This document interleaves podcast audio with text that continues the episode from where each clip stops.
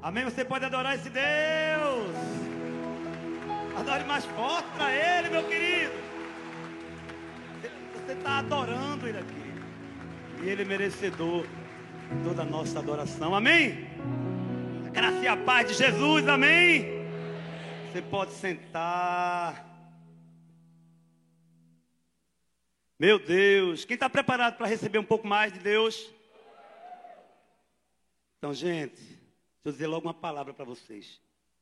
Fiquem em paz. Não, eu acho que você não entendeu. Vou repetir. Fique em paz. Amém? Se você entrou aqui sem ela, você vai sair com ela. em nome de Jesus, amém? Porque esse é o tema da nossa mensagem dessa noite, na quarta-feira. Fique em paz. Quantas vezes, né, as adversidades, os problemas, as pessoas, às vezes nos tiram a paz. É verdade? Mas a palavra de Deus hoje vem primeiro para nos ensinar. A Bíblia, quando diz que o ladrão veio senão para roubar, matar e destruir, primeira coisa que o ladrão quer, na verdade, é tirar o nosso sossego, é tirar a nossa paz.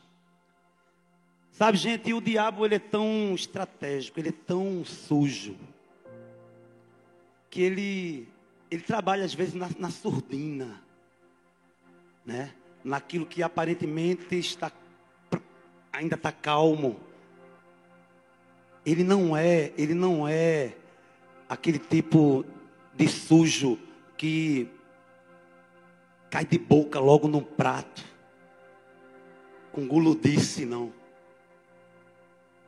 Quem, não, quem nunca aqui já teve em casa na hora da sua, da, da sua janta ou de manhã cedo, aquela papinha bem quentinha. Porque papa é boa quando ela está quente, né? Que sai, que você bota no prato.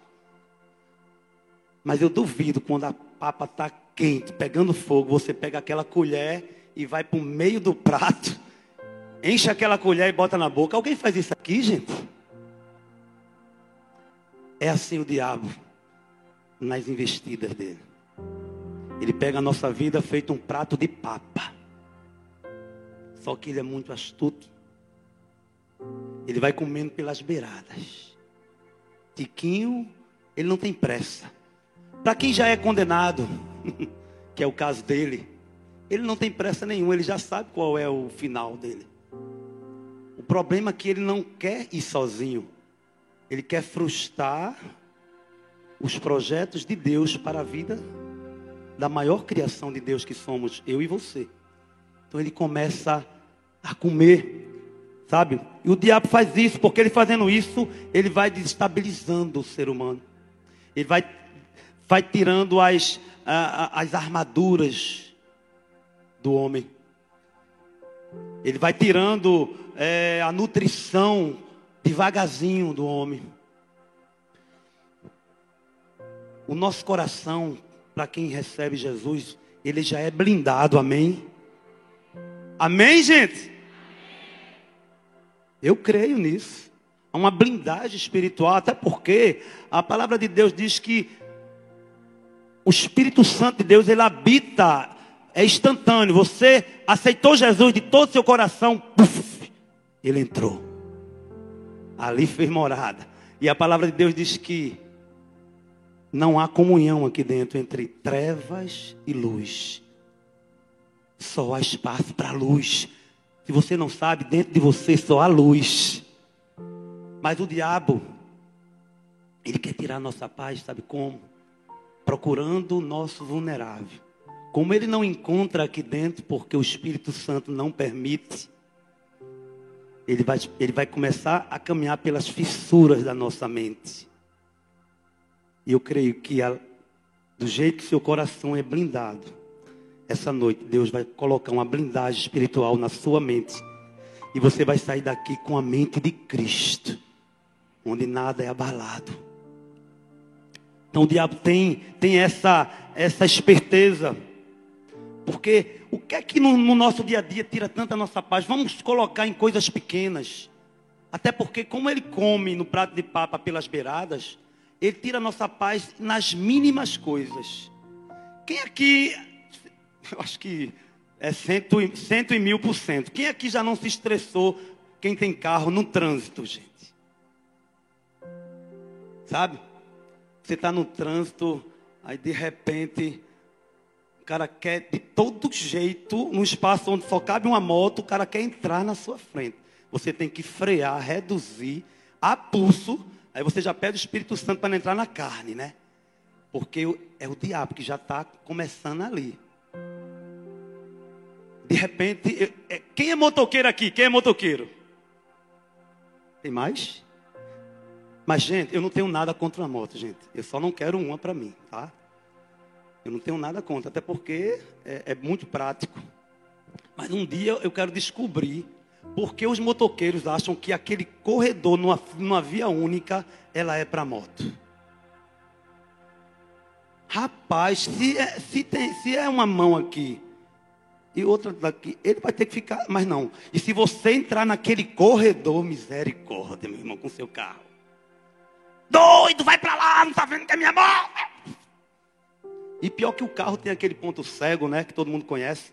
E quando ele não inventa de, pelo corredor, que ele inventa de pela sua direita. Quando você menos espera, já é o vento no seu nariz, assim. Essa semana eu estava andando com minha esposa de carro. Ela vinha do lado assim. Rapaz, a gente ia, ia para Goiânia. Aí aquela BR, as motos ali, rapaz, vieram quatro motos. Aquelas turbas, eu não sei nem como é o, o nome daquela, daquela moto. Eu só sei que o, o escape da moto, eu acho que é maior do que a frente do meu carro, só de escape. Rapaz, eles foram pela direita. Ele passou do lado da minha esposa, feito um foguete. Rapaz, nem pelo retrovisor eu enxergava que vinha, não. Foi feito uma ventania. Passou do lado dela, fez. Ela, hum, sangue de Cristo tem poder, misericórdia, Senhor. Mas são coisas que acontecem no nosso dia a dia. Porque, gente, fila de ônibus no Pelópidas tira paz. Tira ou não tira? E quando você está na fila de pau amarelo, meu querido, eu vim de pau amarelo só para lhe dar um abraço, meu querido. Gente, o que é aquilo? E o diabo, ó, ele começa a investir. E a gente começa a pedir graça a Deus. E se tiver um acidente com a moto, nunca, você que tem carro, gente, eu não tenho nada contra a moto, não, viu? Eu vou falar mais uma vez só. Se tem um acidente, um acidente, vamos colocar um acidente simples, né? Porque você sabe que moto é totalmente. A pessoa fica totalmente vulnerável ali. Mas tá lá o cara no chão e a moto de lado e um carro. Vem um motoqueiro, não sei das quantas, que não viu nada não sabe quem tem a razão, quem foi que provocou, nem se foi um acidente. Ele já chega assim, joga o capacete dele no chão, vê o cara lá, vai para o dono do carro. Você é um maluco! Seu doido, você quer matar o cara, não conhece nem o cara, não sabe nem o que aconteceu. Mas eles têm isso bom, porque tem essa união, né? Mas, gente, tem que ter união, mas tem que ter justiça também, né? E a nossa paz começa a ir embora. Aí vem inquietação, tristeza. Talvez você entrou aqui, veio de um lar que parece um campo minado, que parece um campo de batalha. A paz que excede todo entendimento vai te dar graça hoje. Você não veio aqui à toa. Porque aqui tem um tesouro que você veio receber e você vai levar ele para casa. Amém? Fique em paz. Existe um Deus que ele é o dono de uma paz. A paz que te faz descansar, a paz que te guia pelas águas tranquilas, a paz que te dá segurança, a paz, a paz que mesmo que você ande pelo vale da sombra da morte, seu cajado e a sua vara consola e te dá segurança e paz. Essa é a paz que você, que eu tenho, que a igreja do amor tem. Se você está aqui hoje e veio buscar, você vai sair com ela. Porque Deus vai fazer numa única noite um reboliço. Ele vai tirar, um, vai tirar anos e anos de trevas e de falta de paz e vai substituir pela paz que excede todo entendimento. Ele vai fazer esse reboliço hoje aqui. Paulo diz assim aos Filipenses 4 e 7. E a paz de Deus, que excede todo entendimento, guardará os seus corações e as suas mentes em Cristo Jesus, exceder, extrapolar. Sabe por que eu gosto de Jesus? Porque quando ele exagera, ele exagera. A paz que excede já não é normal, ela já está extrapolando qualquer tipo de paz. Jesus, quando diz na palavra, no céu há poucas moradas, amém? Quem disse amém aí, gente? No céu há muita morada, meu querido, que é para você, sua família, seu vizinho, sua parentela, é para todo mundo. No céu há muitas, porque Jesus, quando exagera, ele exagera para torar. Com ele não tem boquinha. Então a paz que excede todo entendimento, ela vai mais além. Jesus é exagerado. Ela literalmente significa algo que extrapola, que vai além, que ultrapassa que é mais, que é está acima em nível superior. E por que eu quero que você foque nisso? Quem aqui pede paz a Deus? Quem aqui pede paz a Deus? Você vai ter excesso hoje. Acho que você não entendeu. Quem aqui pede paz a Deus? Você vai ter ela hoje em excesso. Porque ela vai servir para hoje, para amanhã, para depois, para depois. Ela extrapola. Ela vai além do limite, além do que você pensa e imagina. Ele vai te dar paz hoje, além do que você pensa e imagina. Você vai ter paz para você e para distribuir para os outros, meu irmão. Em nome de Jesus. Porque não tem coisa pior do que você chegar em casa, meu irmão. Depois de um dia cansado, depois uma dona de casa, depois de trabalhar tanto. Um, um, um, o dono de casa, um trabalhador, depois de ter uma, uma vida de trabalho, um dia de trabalho tão cansado e ainda chegar em casa e não colocar sua cabeça no travesseiro. É porque falta ainda Jesus do ladinho. Mas quem tem essa paz que excede todo entendimento, meu irmão, pode estar tá caindo no mundo, mas você está nos braços dele, ele está ali acalentando. É uma paz. Só conhece, só quem tem essa paz, só quem pode falar dessa paz é quem tem ela no coração, quem tem Jesus no coração. Pode virar o mundo aí de prazeres, pode virar de cabeça para baixo festa, pode virar aí bebedeira, pode virar a alegria de uma bebida, dura, pode durar uma noite, mas Cristo Jesus, ele dura a eternidade no nosso coração. É uma paz que nunca passa. E o texto também diz que essa paz guardará o nosso coração. Vê que coisa linda. Quantos inimigos desejam, desejam destruir a nossa mente em cima de depressão, colocando ansiedade na vida das pessoas. E eles fazem, o inimigo faz isso, mas Deus nos promete sua proteção contra esses inimigos, quando nos colocamos debaixo dessa proteção que excede tudo que conhecemos. Certa vez eu vi dizer assim: é o homem mais feliz, seja ele rei ou camponês, aquele que encontra a paz não tem vida financeira alta que venha discernir a paz, que venha medir a paz. Eu conheço muitas pessoas que têm muito dinheiro, que são felizes. Mas não é isso que traz a paz, porque eu conheço muita gente humilde, pobre, que é feliz do mesmo jeito, e se não for mais do que tem, do que aquele que tem muito dinheiro. Então não tem como a gente discernir isso não é, não é a, a, a vida financeira, sabe? O dinheiro não compra a paz. O dinheiro não compra, porque essa paz a gente só encontra em Jesus Cristo. Ele é o único caminho. Então hoje eu quero compartilhar com vocês três lições rapidamente, para que você encontre a verdadeira paz que está em Jesus. Então fala aí para o teu querido do lado, diga, meu querido, fique em paz. Agora diga para o outro, diga, meu querido, fique em paz.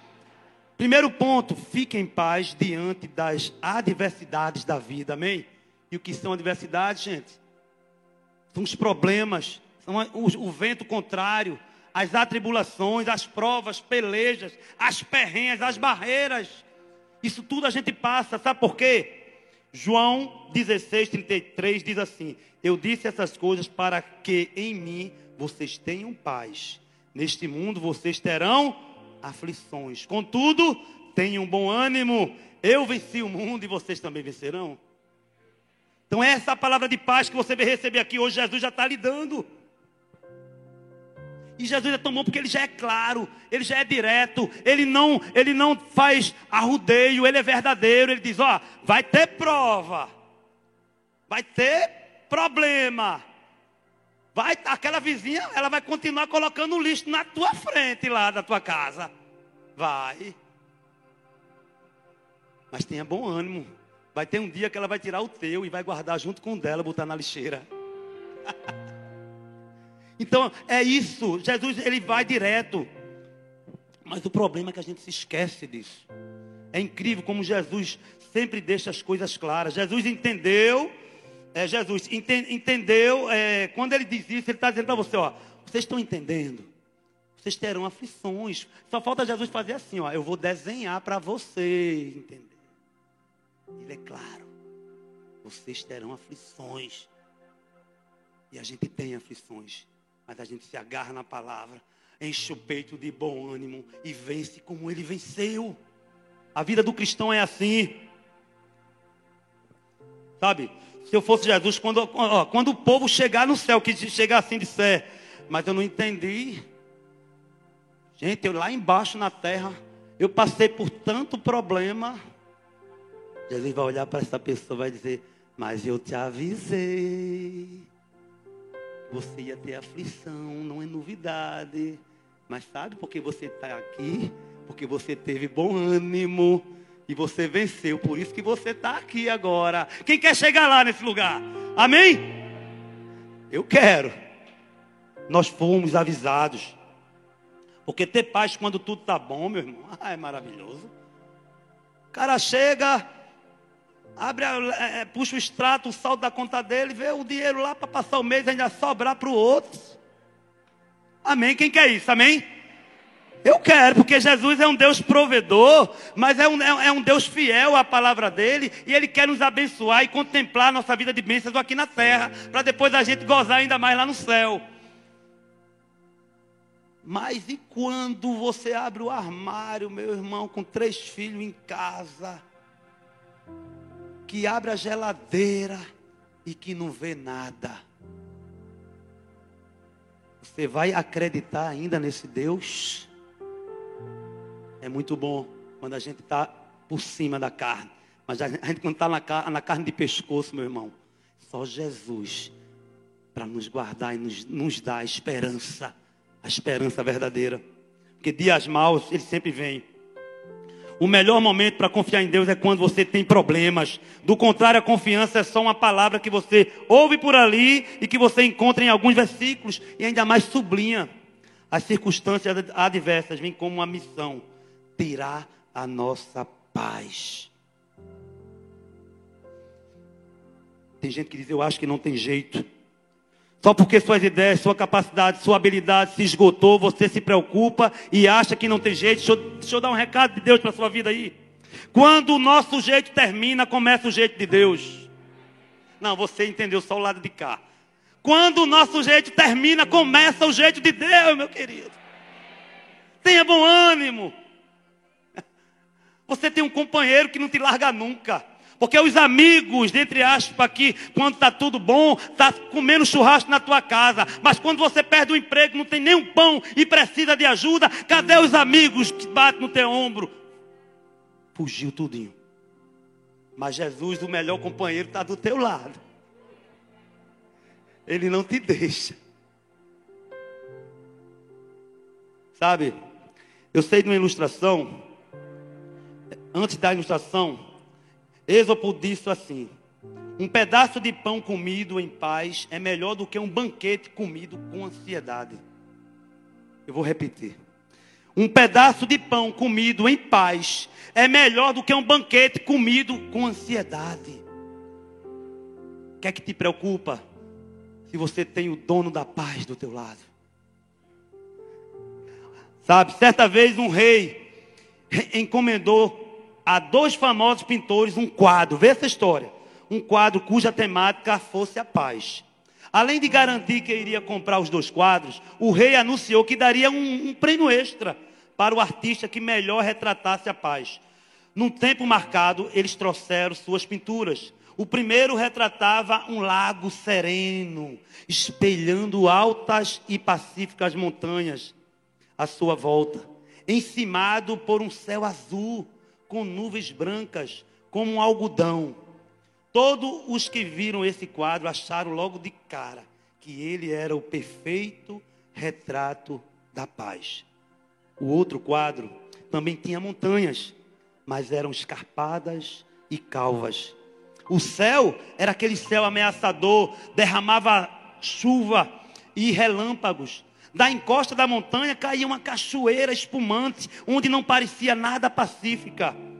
Mas o rei, experimentado nas artes, olhou com vagar e viu ao lado da cachoeira um pequeno ninho numa fenda da rocha a mamãe pássaro e seu filhote repousando em segurança. O rei escolheu a segunda arte. Sabe por quê? Porque paz, explicou o rei, não significa estar em um lugar onde não há barulho ou problemas. Paz é a capacidade de estar no meio disso tudo e ainda manter a calma no coração. Essa é a verdadeira paz. Ela não é superficial, ela é autêntica ela tem algo profundo. Se você ainda não entendeu, a vida é sempre é assim, sempre será. Dias de sol, dias de chuva, com tempestade, o nosso barquinho parece que o mundo vai acabar, o barco é pequeno demais.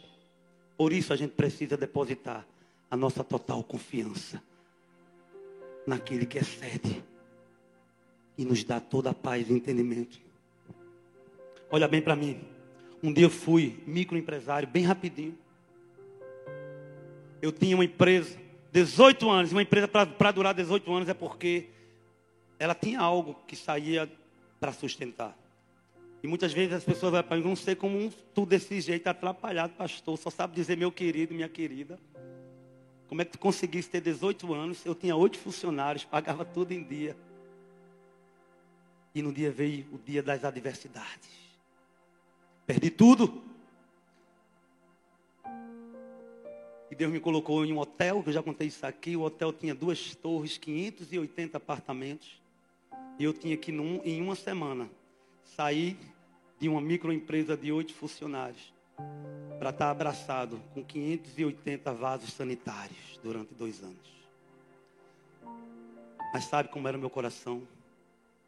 Em paz. E todo todo vaso sanitário que eu lavava, eu sempre cantava. Não vou cantar aqui, mas eu dizia, porque ele vive. Porque ele vive. Que será o amanhã. Porque ele vive. E eu sei, eu sei, que a minha vida está nas mãos, nas mãos dele. E quando eu saí daquele hotel para vir trabalhar na igreja do amor, convite do pastor Arthur, a direção do hotel não acreditou. E os 30 dias de aviso prévio que eu trabalhei, foi os 30 dias com mais paz no coração, com mais felicidade que eu tinha. Ao ponto da minha chefe dizer: Seu João, o senhor desistiu de trabalhar, ou desistiu de sair daqui. Eu disse: Não, porque ele vive, ele me guarda. E eu estou saindo aqui da maneira como eu entrei, de cabeça erguida, porque eu tenho uma paz que excede todo entendimento dentro de mim. Quem tem Jesus, meu querido, não se preocupa. Quem tem Jesus não se preocupa com ele, se preocupa com o outro. É a vida com Cristo. Segundo ponto, fique em paz diante das opiniões das pessoas.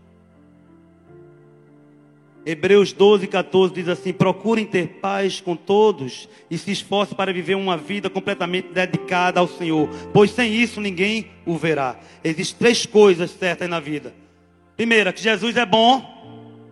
Amém? Que um dia eu e você nós vamos morrer aqui. Amém?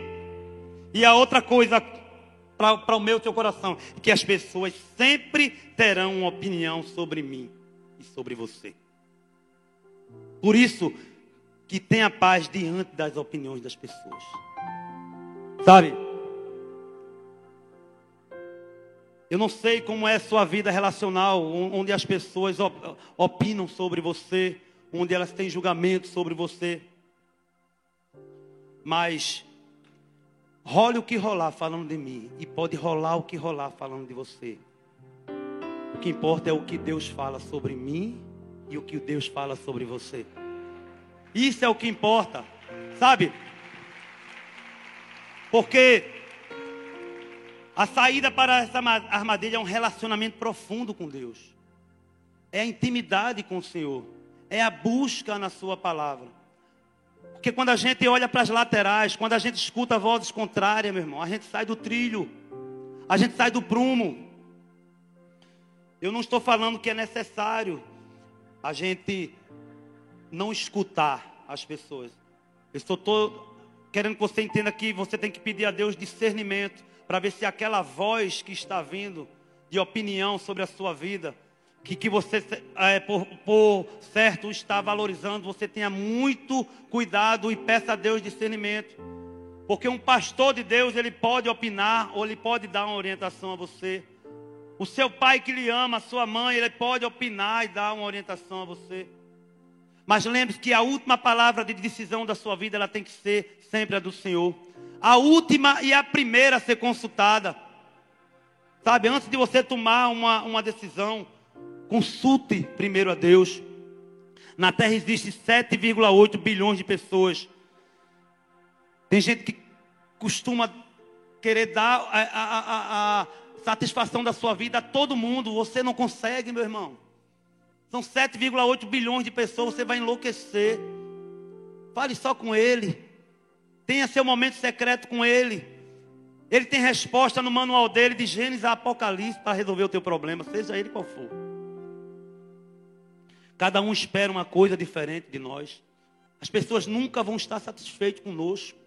As pessoas querem sempre estar nos moldando ao jeito delas. Mas o nosso molde é Jesus Cristo. É o nosso modelo. É aquele que a gente tem que estar sempre seguindo. Deixa eu fazer uma pergunta a você. Quando, quando você tem uma decisão a tomar, você pergunta primeiro a quem? Tem que ser Deus. Ou você vai procurar alguma pessoa. O lugar que você quer ir amanhã de manhã, pergunte ao Senhor, Pai, eu quero ir, eu quero sair amanhã. Me diz o lugar que eu quero ir. Se você tiver intimidade com Ele, Ele vai responder na hora.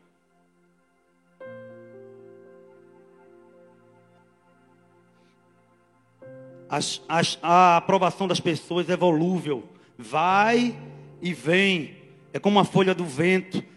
Quem não lembra aqui daquela pregação da pastora Talita que ela disse: um dia a plateia da sua vida vai estar te aplaudindo, outro dia essa mesma plateia vai estar te vaiando. Mas quem tem Deus no coração, Ele vai estar sempre torcendo por você a cada dia. O próprio Jesus nos ensina isso.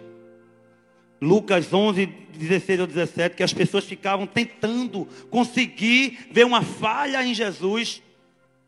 Se Jesus fazia um milagre, era para dar uma satisfação porque ele estava fazendo.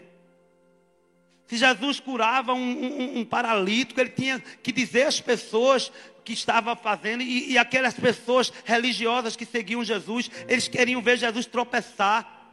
Mas você lembra que quando Jesus fazia um milagre, normalmente ele dizia para a pessoa: fica na tua em silêncio. Pai, a tua fé te salvou.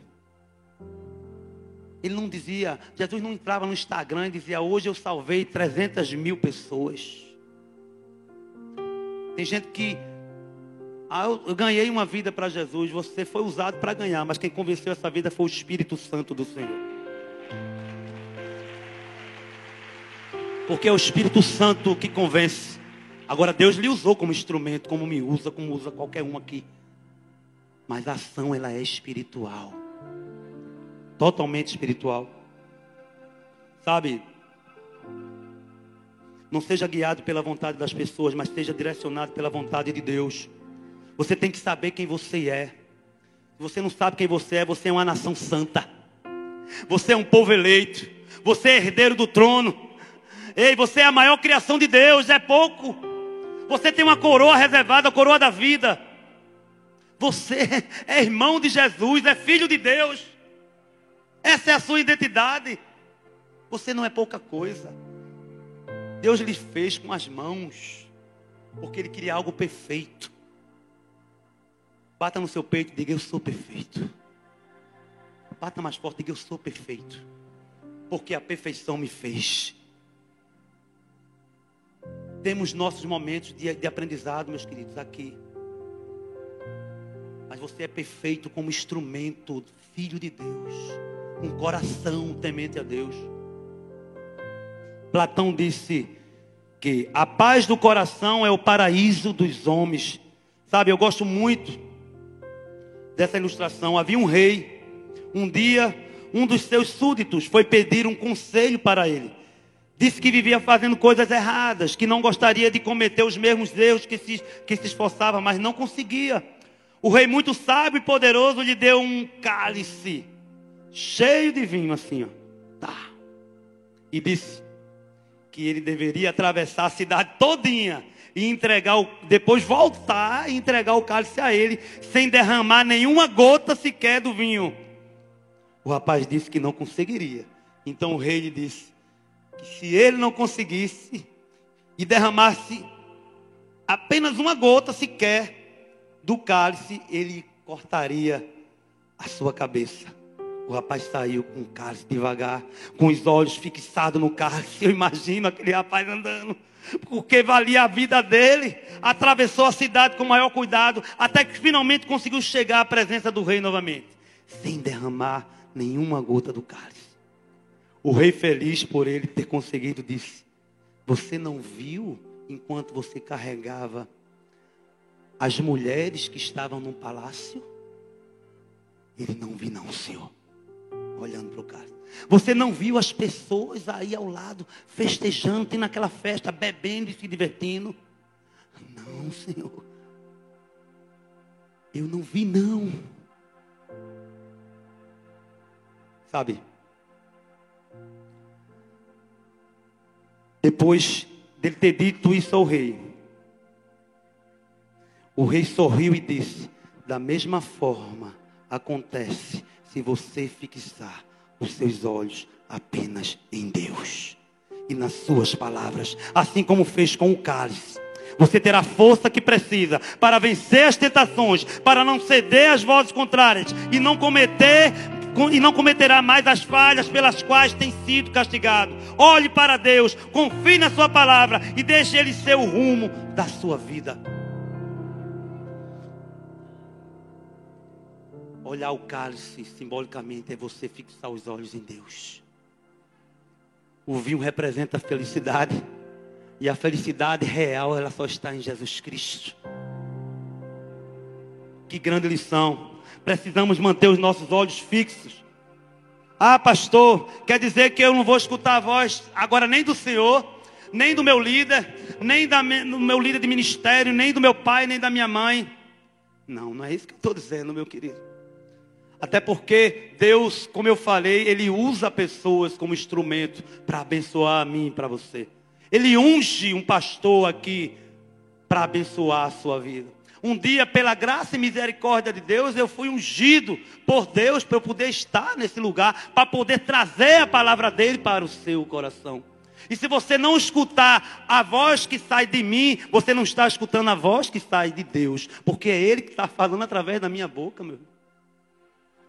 Pastor Arthur, quando dá uma direção, qualquer pastor, quando sobe aqui, qualquer pessoa aqui, independente pastor ou não, se subir aqui, é no temor e no tremor, e pela graça e misericórdia de Deus, para Deus usar só como instrumento, só como instrumento, para poder operar o Espírito Santo dentro de você. Deus usa sim pessoas, mas pessoas de Deus, para nos abençoar. Escute as pessoas que ele ungiu. Escute Deus.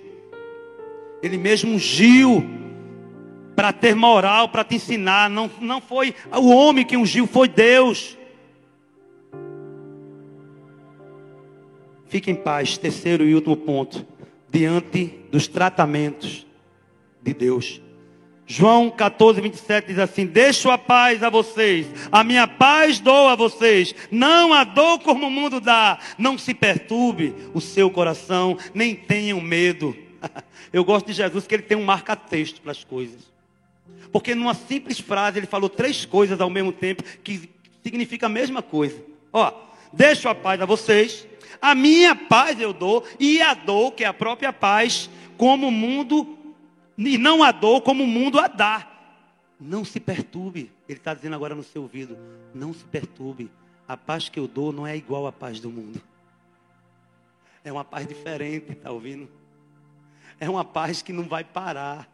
É uma fonte que não cessa. Ela, é derramada do alto trono, essa paz, direto do teu coração. Ah, desemprego. Ah, meu querido, não te preocupa não. Se você saiu de um emprego onde você era mandado, ele abre um que você vai mandar nas pessoas é a paz, é a entrega a Deus. E paz, se você não sabe, a palavra hebraica para paz é shalom.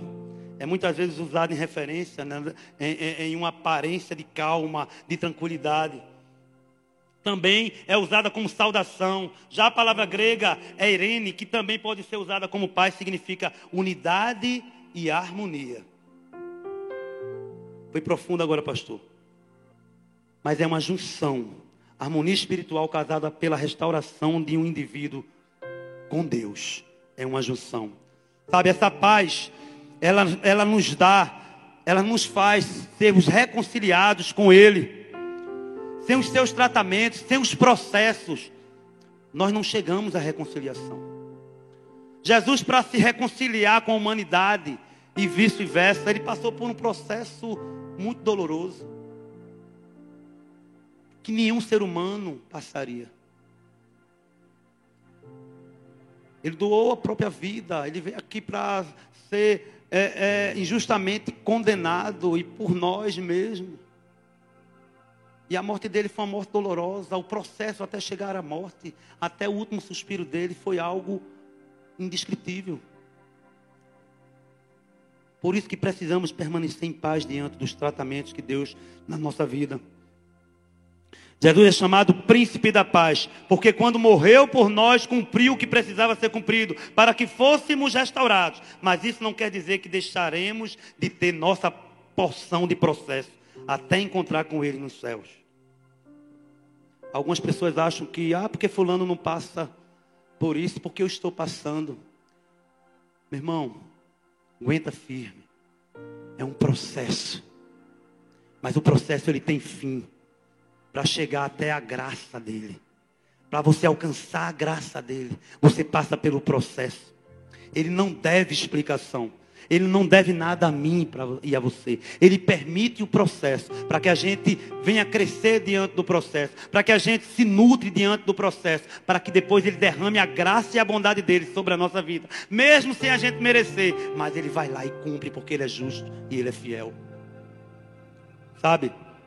O processo não te tira paz, mas te ensina sobre o príncipe da paz, que é Jesus. Talvez o seu processo de tratamento, você vai crescer, entender e reconhecer. É isso que Jesus quer trazer para o seu coração hoje. Você permanece mesmo se ele tirar alguma coisa que você acha que ele não deveria tirar. Mas você tem que permanecer no processo. Tem gente que lamenta porque ele tirou isso, porque foi um ente querido. Jesus não faz nada sem sentido, ele tem propósito para tudo. Às vezes, uma criança que com três anos de idade você não, não entende porque Deus levou, é porque durante três, esses três anos de vida o processo dela já foi cumprido. E só Deus sabe qual foi o processo e o que ele tinha de propósito naquela vida. Tem coisas que a Bíblia não nos revela e diz que a gente só vai conhecer quando chegarmos lá em cima. Aguenta firme. Porque se ele não respondeu aqui, face a face, ele vai te dizer o motivo teu, da tua prova e o motivo do teu processo. Tudo é um processo. Foi o emprego que ele tirou, foi, deixa eu te dizer. Aquilo que está lá embaixo da gaveta, aquele currículo, espiritualmente, Deus já vê sendo subindo. Ele já está fazendo subir na gaveta e indo para a mesa do empresário que vai te ligar para você e vai te chamar para o teu emprego. Porque é processo, irmão, você tem que passar por ele. Se você está num relacionamento conturbado, difícil, desesperador, aguenta firme. Porque o dia da bênção vai chegar. Espera aí, vou repetir, o dia da bênção vai chegar. Aguenta firme. Você permanece mesmo se ele te deixar mais tempo em situações que você acha que já deveria ter saído. Você permanece porque confia num príncipe da paz. Sabe? Continua doando, mesmo quando você estiver com dificuldade. E quando não tiver nada para doar, doa o teu coração. Porque ele não te conhece na, na, na carcaça ele conhece o teu interior. Ele vai até lá dentro. Continua orando por outro. Quando é que você precisa de um milagre? Comece a orar pelo milagre do próximo, mesmo você precisando do seu. é na tua ação pelo próximo que ele justifica a tua necessidade. Ama primeiro o teu Deus de todo o coração, do teu coração. Depois ama o teu próximo como a ti mesmo. É o mandamento de Deus. Alberto Einstein diz: a paz é a única forma de nos sentirmos realmente humanos. Jesus, ele resgata através da compaixão. Jesus Cristo, ele era movido por compaixão. Jesus Cristo não conseguia ver ninguém necessitado. Jesus Cristo não conseguia ver ninguém desesperado, porque ele tinha compaixão. Ele era movido por compaixão não era algo que ele queria mostrar, ele é a essência daquilo, era a natureza dele, era a natureza de Jesus Cristo, ele era movido por compaixão. Por isso que Jesus silenciava. Ou você acha que foi fácil ver, ver, ver ali um julgamento entre um assassino Barrabás e um homem justo, e o povo dizendo: ah, crucifica-o e solta o criminoso. Foi fácil para ele, mas a compaixão dele fez ele prosseguir. Quando nos rendemos à vontade de Deus e vivemos o nosso processo, o fruto não é só paz para nós mesmos, mas para levar paz para as multidões. Escuta essa aí, gente, que essa me faz até chorar. Santo Eleazário foi, apesar da pureza e inocência da sua vida, coberto de todo gênero de calúnias, afronta e sarcasmos que suportava com a, com a mais extraordinária serenidade de ânimo. Sua esposa admirava de tão grande paciência. Perguntou um dia de onde vinha tamanha força de espírito e autocontrole. E ele respondeu: de que adiantaria mirar, Delfina? Com isso, não corrigiria os meus inimigos, nem melhoraria a minha situação. Por isso, inventei um remédio particular que vou te dizer para que você também o use. Isso vai para mim e para você agora. Cada vez que tenho que suportar uma humilhação, trago à mente tão vivamente quanto me seja possível, o meu divino Salvador, de pé diante de Pilatos, acusado por falsas testemunhas, caluniado pelos seus inimigos, maltratado pelos seus soldados, desprezado e insultado pela multidão, porque ele tinha tanto feito tudo e poucos dias antes de chamar a Osana, ele foi condenado pelo mais sujo dos juízes, a morte mais dolorosa de todas. Então digo para mim mesmo: o que é de tão pequeno que você acaba de receber, comparado aos maus tratos e insultos que o inocente Cordeiro de Deus quis sofrer por mim e por você? E logo a calma renasce no meu interior, a minha raiva vai embora, a minha exaltação some Imitemos o exemplo de Jesus. Nós que tão dificilmente suportamos a mais leve injustiça, a mais insignificante afronta, contemplemos Jesus na frente de Pilatos e a paz e a paciência reinarão em nossa alma. Eu não sei se você conseguiu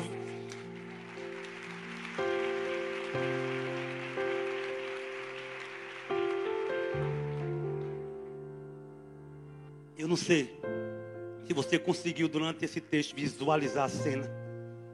Mas é o que é o que passa na minha mente. De ver um homem morrendo por mim. morrendo por você. Sabe? Aquele homem entendeu que nada do que passamos pode se comparar ao que Jesus passou. E que adianta de tanta dor, injustiça e afronta, ele foi como um cordeiro mudo, em paz, ao seu matador. E da mesma forma nos, nós precisamos fazer. A dor da cruz de Jesus foi uma dor necessária para a nossa salvação. Da mesma forma que a dor do nosso processo é a mesma dor do nosso crescimento. Por isso, fique em paz. Mateus 5,9 diz: Felizes as pessoas que trabalham pela paz, pois Deus as tratará como seus filhos. Sabe? Os frutos do Espírito Santo, amor, gozo, paz, longanimidade, benignidade, bondade, a fé, temperança e mansidão. A paz não é somente um dos frutos, um, dos atributos de Deus, mas é um fruto, é um dos frutos do Espírito Santo. Saia com ela nessa noite. Ele é o príncipe da paz. E você é o herdeiro desse trono. Por isso comece a praticar essa verdade. Fique em paz diante das adversidades, das pessoas e dos processos. Quem recebeu a paz nessa noite? Então eu peço que em paz você fique em pé. Sabe, meu querido? Eu queria que você nesse momento fechasse seus olhos. Porque eu sei que essa paz, tanto a gente falou que excede todo entendimento ela, para algumas pessoas aqui, ela está ainda penetrando devagarzinho, até para você mesmo. Não é porque você é cristão, não é porque você tem tempo de igreja, não é porque você conhece a Bíblia de trás para frente, não, de frente para trás, não. É porque nós precisamos dessa paz dia a dia, independente de quem nós somos, nós precisamos andar com ela. E a minha oração nesse momento é para que essa paz, de forma sobrenatural, ela tenha invadido o seu coração como nunca invadiu. Que você saia daqui flutuando em paz com Deus, em águas tranquilas, em águas cristalinas. o vale da sombra da morte é um vale. Jesus é a certeza da vitória. Esse vale não vai te fazer perder nada. Nesse vale você vai aprender a crescer e ter vitória em Cristo. E eu quero orar por você. Fecha teus olhos. Paizinho querido, Pai amado, muito obrigado. Obrigado pela tua palavra de paz. Deus, eu nunca recebi tanta paz como nessa noite. Muito obrigado, Senhor. Eu sei que a tua igreja, as pessoas que estão nos escutando, eu sei que essa paz está invadindo tantos lares agora, Pai. Obrigado pelo teu amor. Obrigado pelos frutos do teu Espírito Santo. Obrigado porque eu sei que corações chegaram aqui contritos. Estão saindo aliviados pela paz que é o Senhor. Eu quero te agradecer porque transformação ela veio do teu trono. Eu oro por essas pessoas, Pai. Eu oro pela minha vida, da minha família. Obrigado porque eu consigo hoje em Ti dormir e acordar tranquilo. Eu consigo em Ti colocar a minha cabeça no travesseiro e não ter temor nenhum, porque eu sei que o Senhor está me acalentando na madrugada. E é isso que eu desejo para a tua igreja, Pai. Ah.